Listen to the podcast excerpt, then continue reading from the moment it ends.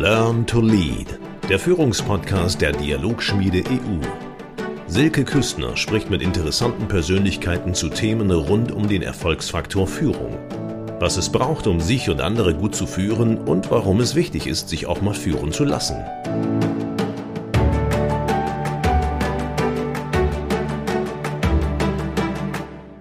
Ja, liebe Angelika, herzlich willkommen zu meinem Podcast Learn to Lead. Du bist ja Profimusikerin, du spielst die Violine, sowohl als Teil eines Orchesters, aber auch solo.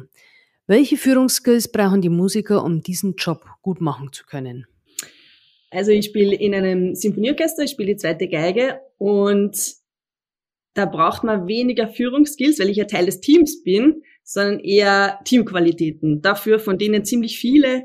Da müssen wir unglaublich wach sein, unglaublich viel miteinander kommunizieren. Das passiert bei uns natürlich alles nonverbal und eben total wach sein. Ich spiele die unterschiedlichen Stimmen mit vielen anderen Kollegen zusammen. Manchmal sehe ich die gar nicht und würde einfach bloß meinen, meinen Part spielen, meine Noten spielen, dann wäre das ja weil nie zusammen mit meinen Kollegen, weil dann würde ich einfach für mich spielen. Also ich muss immer horchen, wo, wo bewegt sich die Musik gerade hin, wo was passiert gerade, welche Stimmung herrscht gerade und da passe ich mich dann so ein, damit ich wirklich gut ein Teil des Ganzen sein kann. Also Führungsqualitäten im Orchester brauche ich nicht. Ich genieße quasi die Führungsqualitäten der anderen und die Führungsqualitäten, die ich als Geigerin brauche, die sind eher in der Kammermusik vorhanden.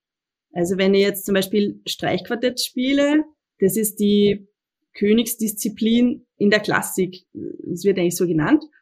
Und äh, zum Beispiel Goethe hat da gesagt, das ist ein, ein Gespräch, wo sich vier vernünftige Menschen unterhalten. Das gefällt mir eigentlich ganz gut. Da braucht man unterschiedliche Führungsskills, beziehungsweise ist das da eigentlich ziemlich äh, holokratisch angeordnet, so dass man sagen kann, es sind vier gleichwertige Musiker, die sich da unterhalten. Und das ist eigentlich sehr schön zu beobachten. Bei manchen Stücken, da beginnt es Cello und die anderen kommentieren das in ihrer Stimme oder es, es spielen mehrere gleichzeitig. Und es ist immer so ein, ein Zusammenreden, ein Dialog, der da entsteht. Das ist jetzt nicht so, dass man sagt, einer ist gerade sehr wichtig und die anderen begleiten den. So banal ist es in der Musik nicht, sondern das ist wirklich so, dass das ein gemeinsames Entstehen ist. Also man kann sagen, einer, einer spricht und die anderen kommentieren. Manchmal sprechen zwei und zwei kommentieren. Das ist eigentlich sehr spannend zu beobachten. Du bist außerdem auch Gründerin. Du hast die Firma Conductors Company gegründet. Mhm. Und in deiner Firma ähm, arbeiten Dirigenten im Rahmen von Workshops mit Führungskräften und erklären dort, worin die Gemeinsamkeiten liegen, ein Team zu leiten oder ein Orchester zu, zu dirigieren. Erzähl mal, wo liegen denn diese Gemeinsamkeiten? Genau, also es ist ein ein Startup, ich nenne es eher eine Plattform, wo sich die Musik und die Wirtschaft treffen, weil es einfach ganz viele Parallelitäten gibt. Es geht im Endeffekt überall um Menschen. Der Dirigent arbeitet ja nicht nur mit Musikern, sondern mit uns als Menschen, genauso wie das in der Wirtschaft ist. Es geht immer darum, wie gut kann man die Menschen erreichen, um, um eben zu erreichen, dass sie Menschen für irgendetwas einsetzen. Weil das ist meiner Meinung nach das Wichtigste oder das Schönste, was ein Mensch geben kann, wenn er sich dafür einsetzen möchte. Und die besten Konzerte bei uns sind die, wo sich jeder Musiker für etwas einsetzen möchte. Also wo er, wo er das von sich aus gibt, was er geben kann. Wenn jetzt jemand zu uns kommt, ein Dirigent und reinkommt mit einer sehr starren Aura und sagt, ja, jetzt gebt's mal Leistung, zeigt mir, wie gut ihr es geübt habt und dann schauen wir mal, was ich für euch machen kann. Das würde überhaupt nicht funktionieren, weil, weil er uns nicht erreicht. Wir würden halt die Noten spielen, wir würden das gut üben, wir würden das schon gut irgendwie abliefern, aber mehr wäre das nicht. Und das ist ja nicht nur in der Musik so, dass das dann eigentlich nicht wirklich besonders inhaltsvoll sein kann, sondern das ist ja überall so. Diese Parallelitäten habe ich halt im, ich bin jetzt schon fast zehn Jahre im Orchester, immer wieder bemerkt, wie das Dirigentinnen und Dirigenten schaffen, ob ich einen, meinen durchschnittlichen Teil meines Könnens zur Verfügung stelle oder ob ich alles geben will, weil ich so involviert, motiviert bin, inspiriert auch und da habe ich mich gefragt, was ist das eigentlich? Was macht da diesen Unterschied? Und es sind hauptsächlich psychologische Sachen, kommunikative Sachen, Ausstrahlung und auch eine Art von, von Wichtigkeit, die uns gegeben wird, so dass wir das geben können, was in uns drinnen ist. Also es ist eigentlich eine eine Förderung von uns oder das richtige Maß zwischen fördern und fordern, so dass eine Dirigentin, ein Dirigent uns richtig erreicht. Und das zu vermitteln für, für Menschen, die das im Alltag brauchen, das war das Ziel von meiner Plattform. Bei der Recherche habe ich mich mit den unterschiedlichsten Dirigenten befasst. Das war hochinteressant. Und da habe ich zum Beispiel den Riccardo Muti äh, gefunden. Der behandelt ja seine Musiker eher wie Instrumente, wird erzählt. Äh, der hat einen sehr autokratischen Führungsstil, wohingegen Bernstein mit geschlossenen Augen dirigiert und dem Orchester, Orchester den vollen Raum gibt. Also ganz unterschiedliche Dirigenten, ganz unterschiedliche Führungsstile. Was macht man denn jetzt als Musiker, wenn man mit einem Dirigenten menschlich einfach nicht kann? Ja, total. Also auch die Ansicht der Dirigenten hat sich da gewandelt. Es gibt auch in der Musikhistorie viele verschiedene Ansichten von Dirigenten zum Thema etwas gemeinsam entstehen lassen, weil das ist meiner Ansicht nach das, wofür der Dirigent hauptsächlich da ist. Er lässt etwas Gemeinsames entstehen. Und also gerade weil Mutti auch immer wieder genannt wird, das war, also ich sehe das eher so, das ist halt der, der Input von einem und viele, die das ausführen.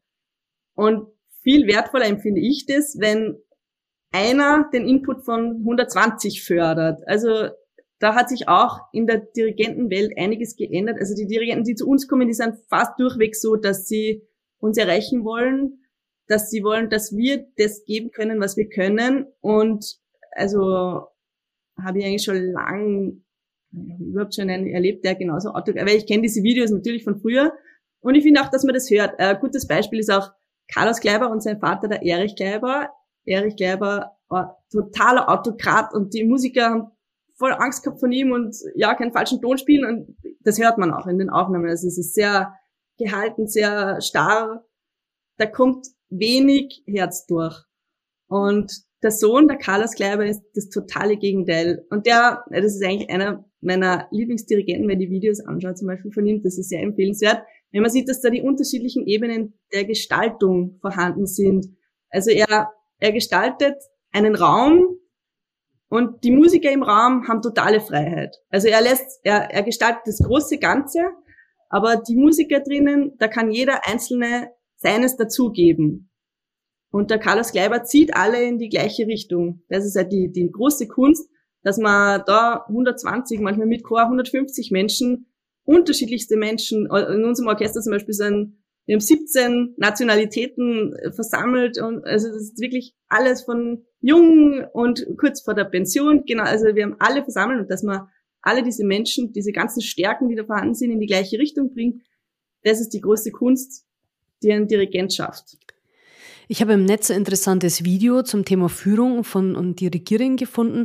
Das ist von dem Dirigenten Itai Talgam der hat anhand von Videos, von fünf Videos, die unterschiedlichen Führungsstile weltberühmter Dirigenten vorgestellt, zum Beispiel Kleiber, Riccardo Muti, Karajan.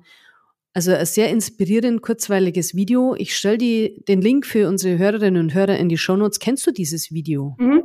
Ja, die Musik alleine bringt es nicht zusammen. Das sind Noten, wir haben die Noten da, das sind eigentlich schwarze Punkte auf einem weißen Zettel. Das, was dahinter ist, also der, die Dirigentin, der Dirigent versucht hat, das dazwischen zum Klingen zu bringen. Und es ist, also natürlich Diversität im Orchester ist, ist immer ein gutes Beispiel. Man, man würde ja nie ein ganzes Orchester voller Geigen ertragen können. Also es ist immer das erste Schöne dran, dass es einfach ganz viele verschiedene Instrumente gibt. Aber natürlich stecken hinter den Instrumenten auch viele verschiedene Musiker, Musikerinnen.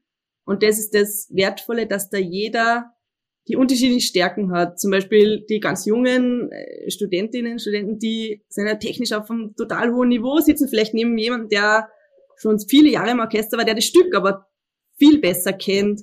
Und so ergänzt sie das Ganze zu einem großen Ganzen. Und der Dirigent kommt in der ersten Probe zum Orchester und weiß oft gar nicht, welche Qualitäten das Orchester hat. Der kennt das manchmal noch gar nicht, weil wir eigentlich jede Woche einen anderen Dirigenten haben. Und dann geht eigentlich die Interpretation erst los. Also es ist gelebte Agilität vom ersten Moment. Dann der, die, die Dirigentinnen und Dirigenten, die beschäftigen sich mit den Stücken zu Hause, die wissen genau, welche Noten da drinnen sind, die wissen den Hintergrund, den biografischen Hintergrund und sie entwickeln eine Vision von diesem Werk, die sie in ihrem inneren Ohr hören. Und die wird dann in den Proben gemeinsam erarbeitet, weil es geht natürlich nur gemeinsam, weil man kann nicht eine Trompete zu irgendwas bringen, was der Trompete nicht eigen ist. Also praktisch die Dirigentin kommt in die erste Probe, in die erste Probe und, und schaut mal, was ist da eigentlich, was passiert da.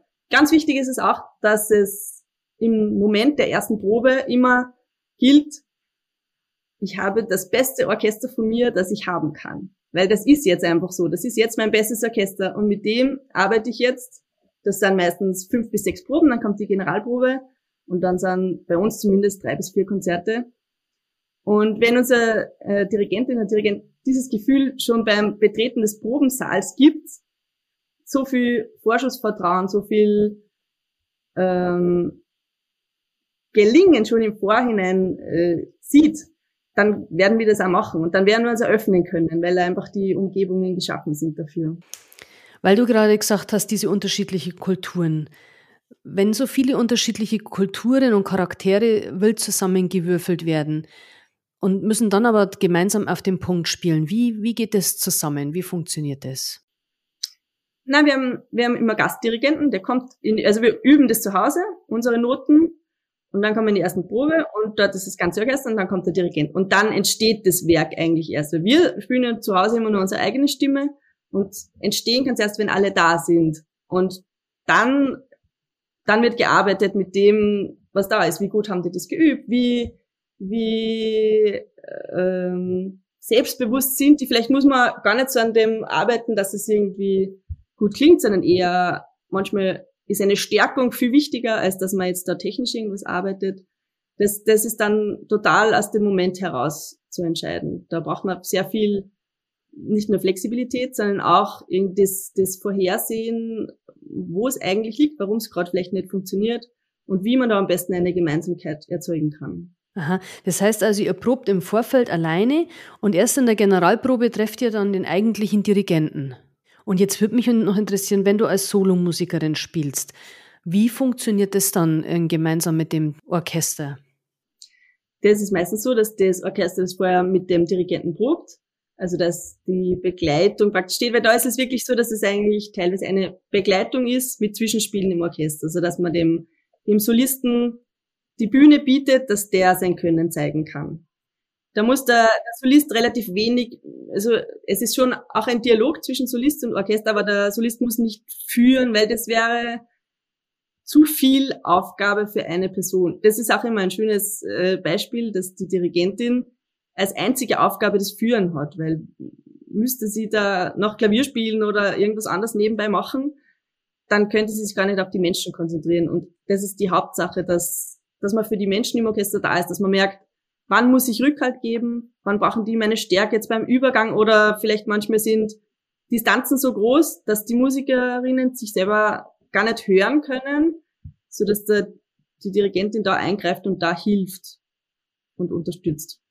Und der Musiker oder die Musiker, wie bringen die das hin, äh, dass sie mit allen um sich herum in Verbindung sind, alles mitbekommen und sich trotzdem auf das eigene Spiel konzentrieren können? Wie schafft man das? Hm, ja, das ist natürlich die Aufstellung. Also auch wenn wir nicht ständig zum Dirigenten hinschauen, kriegen wir das alles mit. Also da, da reicht ein kleiner Blick. Selbst wenn ich gerade nicht hinschaue, dann merke ich das. Und das ist halt, das ist auch die große Verantwortung von denen, die da vorne stehen, dass alles, was sie an Botschaften ins Orchester abgeben, auch ankommt.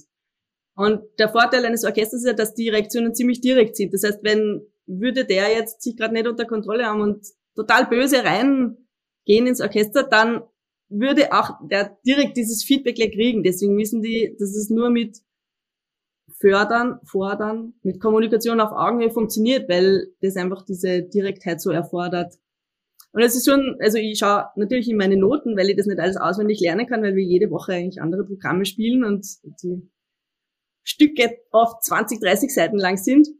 Aber ich krieg alles wahr, was rund um mich herum passiert und das ist unglaublich wichtig. Also diese Wachheit ist total wichtig, weil sonst könnt ihr nie mit den Paukisten gemeinsam spielen. Das sind oft zwei Töne mit dem gemeinsam, dann ist die rhythmische Struktur mit den Kontrapressen gemeinsam. Die stehen vielleicht so weit hinter mir, dass ich die überhaupt nicht sehe, aber das muss man spüren, man muss total wach sein und schauen, dass das auch das, was ich spiele, so eingegliedert wird, dass das zum großen Ganzen beitragen kann. Dass ich jetzt nicht nur für mich das spiele, sondern dass das wirklich ein Teil von dem Ganzen ist. Und da muss ich schauen, wer spielt vielleicht gerade die gleiche Stimme wie ich dann, dann schaue ich, dass ich mit dem oder der kommuniziere. Natürlich, wir spielen als zweite Geige, Geigengruppe immer gemeinsam.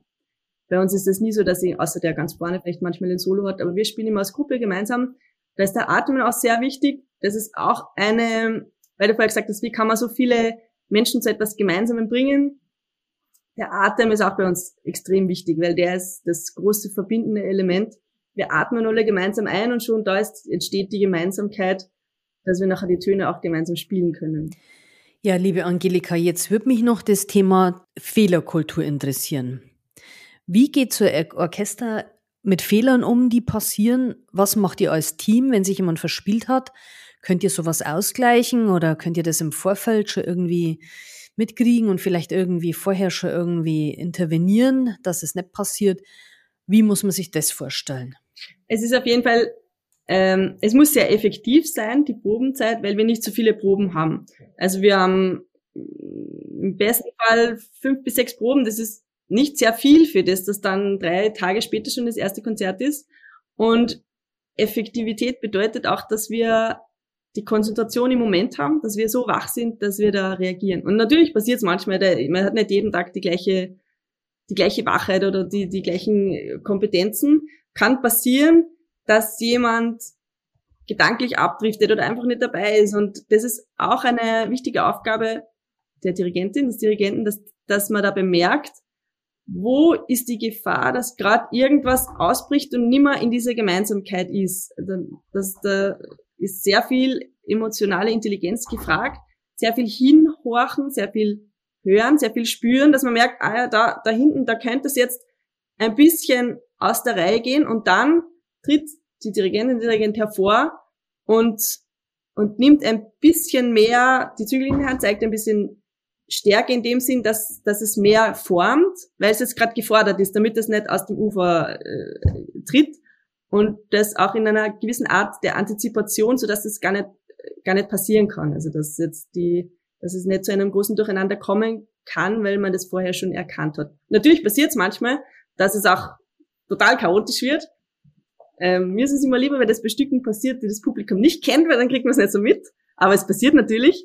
Und da ist es schön zu beobachten, dass manche Dirigentinnen, Dirigenten das so handhaben, weil man würde ja annehmen, es ist ein großes Chaos und ich muss einfach groß reagieren, damit jeder merkt, ich muss jetzt da eingreifen. Aber die große Kunst ist dann, unsere Aufmerksamkeit zu fokussieren. Und das passiert nicht, wenn jemand dann sich zu einem großen Chaos nur groß bewegt, dann ist es einfach ein weiterer Teil von diesem großen Durcheinander.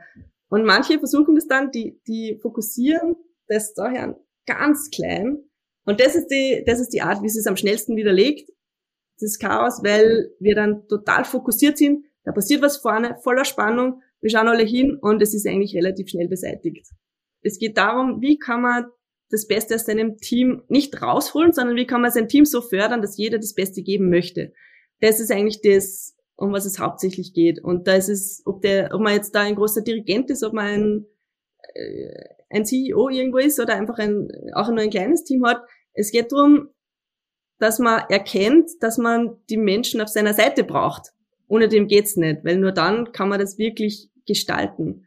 Eben man kreiert einen Raum und man lässt die Menschen aber im Raum Freiheiten. Weil wir, wir sind alle top ausgebildet. Wir haben uns genauso mit der Musikgeschichte auseinandergesetzt. Wir haben uns das Instrument so viele Stunden lang geübt.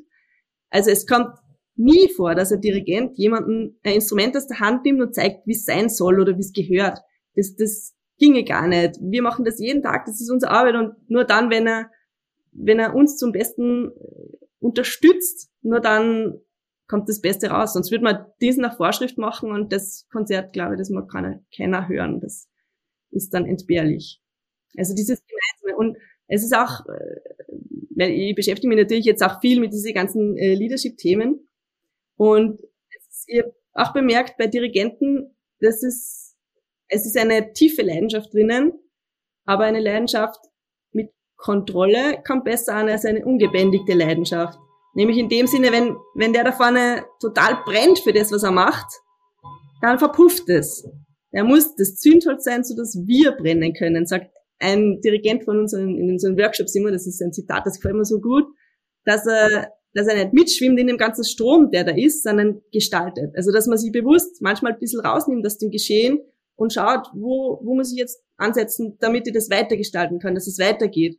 Wenn es im Moment gerade läuft, dann trete ich zurück, weil es werde nicht gebraucht, aber ich bin trotzdem wach und ich lasse das, Gesamt, das Gesamte nie unbeobachtet, sondern ich bin da, ich schaue zu, ich genieße das, was mir da gegeben wird und wenn ich merke, ich werde gebraucht, trete ich hinein. Das heißt also, alle Sinne, aber wirklich alle Sinne müssen halt wach sein und um alles mitzubekommen, um wirklich auf die anderen zu hören, um zu, um zu, um zu fühlen, um zu hören, was um sich herum vorgeht. Es ist auch die Aufstellung so, dass die Dirigentin, die Dirigentin im Mittelpunkt steht vom Orchester. Also wir schauen alle hin, unser Blick ist dahin gerichtet. Das ist schon beim, beim Betreten des Saals ist unsere Aufmerksamkeit schon, auch wenn wir mit uns beschäftigt sind und auch wenn wir die Noten suchen oder irgendwas, ist ein gewisser Teil von uns mit der, mit der Aufmerksamkeit bei dieser Person, die da den Raum betritt, weil das natürlich eine, eine exponierte Position da vorne ist. Und das beginnt schon, hat er eine ermöglichende Aura oder vielleicht auch, kann sein, aus Nervosität oder aus Angst oder aus Respekt vor dem Stück, eher vielleicht irgendwas sehr Zurückhaltendes oder Angespanntes und genau dieses Gefühl überträgt sich auf uns. Und wir spielen am besten, wenn da vorne jemand steht, der ermöglichend ist, der uns ermöglicht, das Beste zu geben. Natürlich gehört auch dazu, dass erstmal der Mensch da vorne das erkannt hat, dass das sehr wichtig ist, aber auch, dass man das im Körper spürt. Also das ist, das ist nicht nur was, was man wissen muss, sondern was man auch spüren musste. Da ist einfach eine, eine Ruhe, ein Vertrauen uns gegenüber, das sich auch körperlich ausdrückt, dass es eben nicht angespannt ist, dass es nicht verkrampft ist, dass man nicht irgendwie die Zähne zusammenbeißt oder nach Worten ringt. Es sind viele Sachen, in denen sich das ausdrückt. Und die, also jede Kleinigkeit, jede kleine Geste kommt bei uns an. Und das ist auch im Unternehmen nicht anders. Nur weil da sich die Mitarbeiter nach einem Gespräch verteilen, heißt es das nicht, dass es deswegen nicht ankommt. Bei uns ist es deswegen schwierig, weil wir nicht irgendwo hingehen können, sondern wir müssen nicht im Raum bleiben und mit diesen Gefühlen aktiv arbeiten. Und was macht der Dirigent mit seiner Körpersprache dann genau? Wie steuert er das? Man hört es natürlich auch im musikalischen, weil seine Körpersprache unser Kommunikationsrohr ist. Natürlich wird ihm in der Probe auch gesprochen.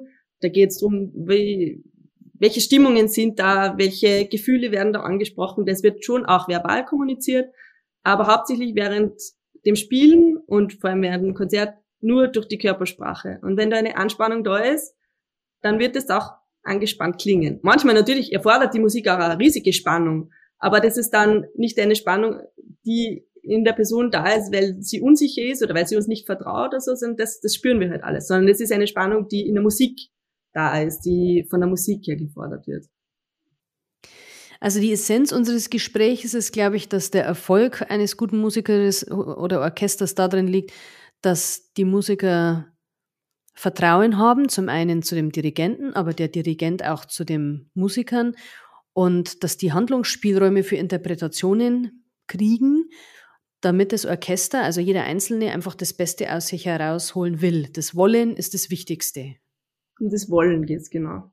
Weil das ist ein, also es macht einen Unterschied von, im Orchester spürt man das von 100 Prozent. Ob jemand will, wenn jemand musizieren will, wenn jemand einen Beitrag dazu leisten will, dass man ein Teil von diesem Gesamten ist, das macht einfach einen, einen irrsinnigen Unterschied. Das sind dann die Konzerte, wo man alle an den, in den Stuhlkanten sitzen und einfach geben wollen, geben wollen, selbst in den leisen Stellen, aber es ist spannend, es ist, es ist alles da, weil, weil man möchte.